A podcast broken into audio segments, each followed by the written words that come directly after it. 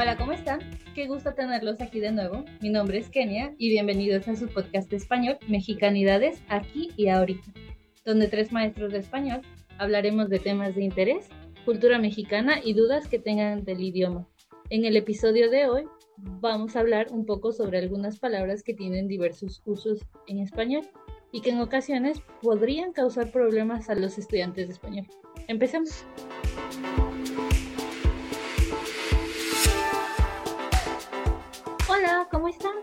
Bien, todo tranquilo. Recuperándome de una repita, pero todo bien. Unos pedillos. Bien. ¿En serio? Qué mal plan. Espero que te mejores pronto. Sí, mucho mejor ahora. Lo fuerte fue a inicios de esta semana. Hay que cuidarse en estas épocas frías. Ay, si tú me contagiaste, ¿qué le haces? Qué amigo tan inconsciente, ¿eh? Pero ¿por qué con tanto dolor? Qué mala es la gente a veces. No diré nada. Cualquier cosa que diga puede ser usada en mi contra a partir de ahora. Voy a cobrarte las medicinas. Eso fue por falta de vitaminas. No comes como debes comer. Pero quien le expuso la gripe fuiste tú. En fin, pasemos al tema de hoy. Vamos a hablar de algunas palabras que son algo controversiales en español por sus diferentes usos y significados. La primera de ellas es mande. ¿Quién comienza?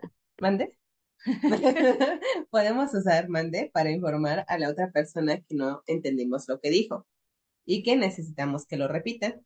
Es como cuando estoy en mi cuarto y mi mamá me llama desde el primer piso. Es muy similar a decir ¿qué?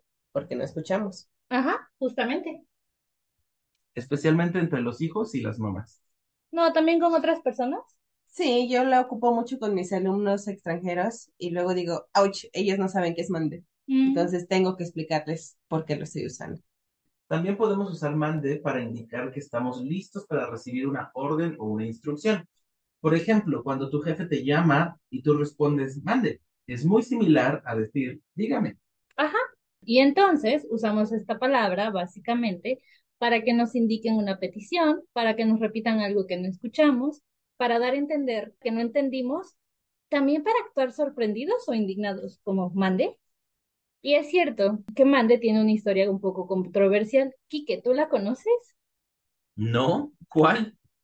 Nunca dijiste qué en casa y te contestaron con, no se dice qué, se dice mande. Ah, sí, aunque la verdad nunca entendía por qué. Pues aparentemente esta palabra se usa como resultado de la colonización. Exactamente, entre los años 1521 a 1821, se dice que la población originaria de México y las castas inferiores de la pirámide social novohispana eran educadas para responder comándeme a la nobleza o a los recién llegados. O sea, preguntaban que qué era lo que debían hacer. Oh, entonces viene del verbo mandar, pero ha cambiado el uso con los años. Mesmamente. Sí.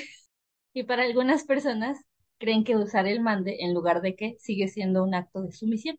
Para otros es una forma respetuosa de contestar. Recuerdo que alguna vez mi abuelo me dijo que era mejor responder con mande, pero como desde ese momento la usé siempre, nunca tuve ninguna otra aclaración. Pero siempre es muy interesante conocer la razón de por qué usamos las expresiones. Y siguiendo con la historia lingüística, otra palabra característica del español mexicano es ahorita. Mi favorita. Una de las más problemáticas, pienso. ¿Qué usos de ahorita conocen? Pues aunque la verdad no sé cuál sea el uso original y tal vez sea imposible saberlo, uno de los más comunes es expresar después, como cuando tus sobrinos te piden que los lleves a comprar dulces. Respondes ahorita para decir ahora no, tal vez después. Sí, la característica de esta palabra es que aunque puede parecer que será pronto, el mexicano la puede extender al infinito. Como cuando mi mamá me decía, Kenia, arregla tu cuarto, y yo contestaba, sí, mamá, ahorita.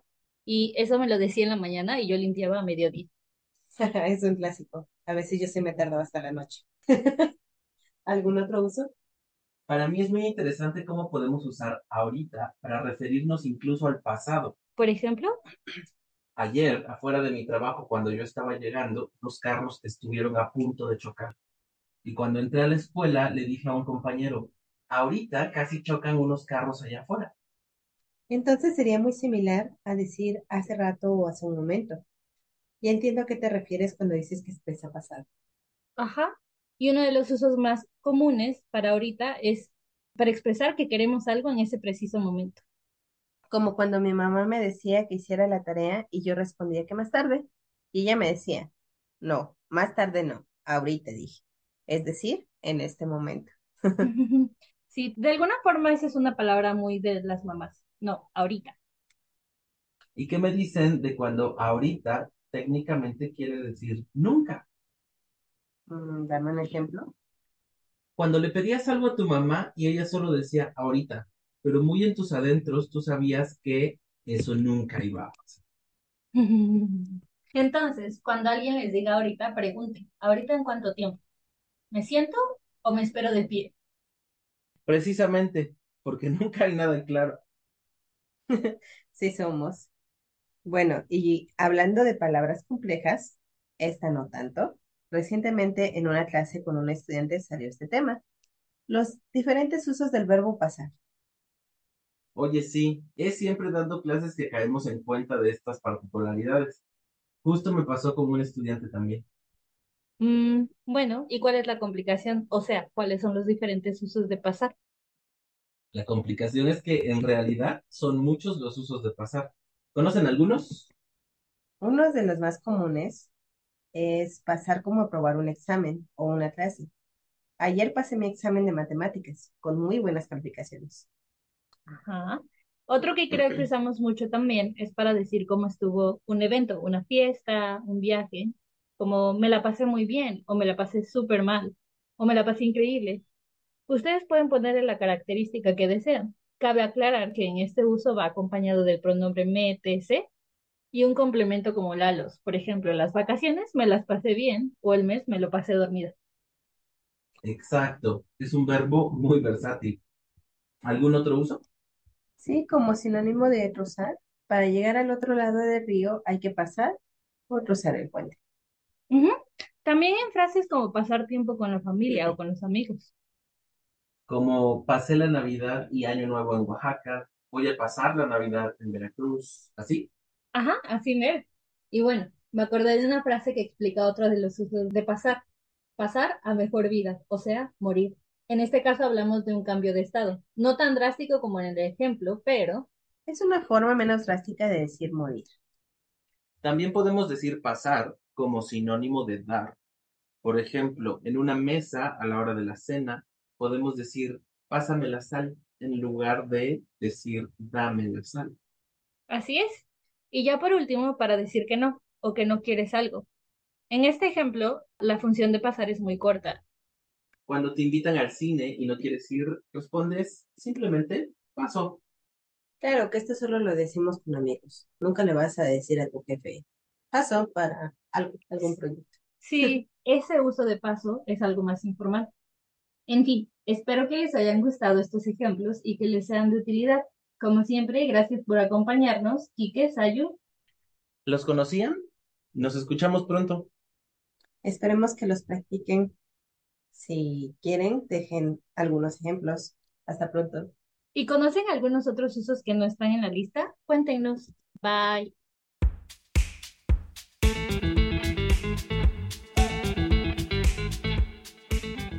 Muchas gracias por acompañarnos nuevamente en este episodio de su podcast Mexicanidades aquí y ahorita.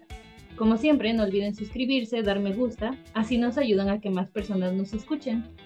Y déjennos sus dudas o comentarios en el canal de YouTube, en Spotify, en Apple Podcasts, en donde nos escuchen. Nos oímos en el próximo.